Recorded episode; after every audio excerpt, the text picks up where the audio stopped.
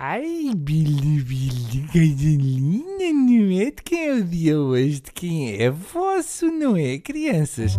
Eu hoje até esfolei os cotovelos da criança que há em mim. Hoje é dia das crianças, por isso o nosso mata-bicho é dedicada à miudagem. Nesta manhã maravilhosa, não podia deixar de dedicar a crónica a todas as crianças que vão a conduzir enquanto os pais dormem. Vamos ensinar a fazer esculturas com macacos do nariz e a tocar o hino da alegria só com traques. É mentira, eu, eu, eu, estou cá para educar, mas tenho imensas saudades de ser criança. Lembro-me tão bem quando tinha 5 anos e 1,70m. Bons tempos. Infelizmente, quando eu era criança, não havia canal Panda. O que havia era a Rua Sésamo.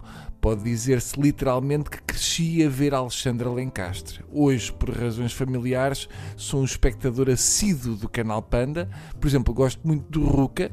Vê-se claramente que é uma série para classes médias baixas, porque o Ruka trata a mãe por tu. E ela a ele também. É um alívio uma casa onde ninguém se trata por você. O Ruka, que é, de certa maneira, a história da infância do árbitro de futebol Pierluigi Colina. Uma criança com problemas de alopecia, ou seja, sem pelo no corpo.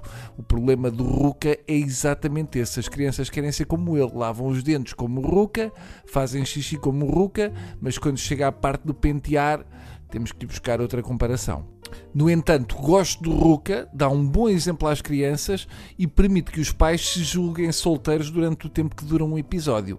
O que já não me parece bem são aqueles espetáculos ao vivo onde o Ruka e os amigos passam de bonecos pequenitos e bem desenhados para monstros em espuma. Os miúdos perguntam ao pai: quem é que vencia a pancada, o pai ou aquela rosita de 2 metros e 10?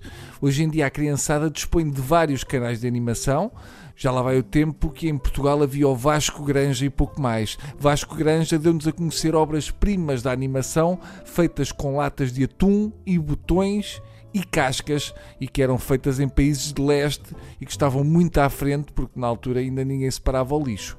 Não há nada como ser criança. Ser criança é pensar que o IRS é uma vacina, é achar que os adultos sabem tudo, excepto sobre sexo, porque quando fazemos perguntas sobre isso normalmente disfarçam e não respondem. O verdadeiro dia da criança devia ser festejado com o bombardeamento de todos os campos de espinafres, uma declaração oficial de que a sopa mata, penas de prisão graúdas para os pais que põem os filhos a fazer xixi entre carros que estão parados na rua e a eutanásia dos palhaços.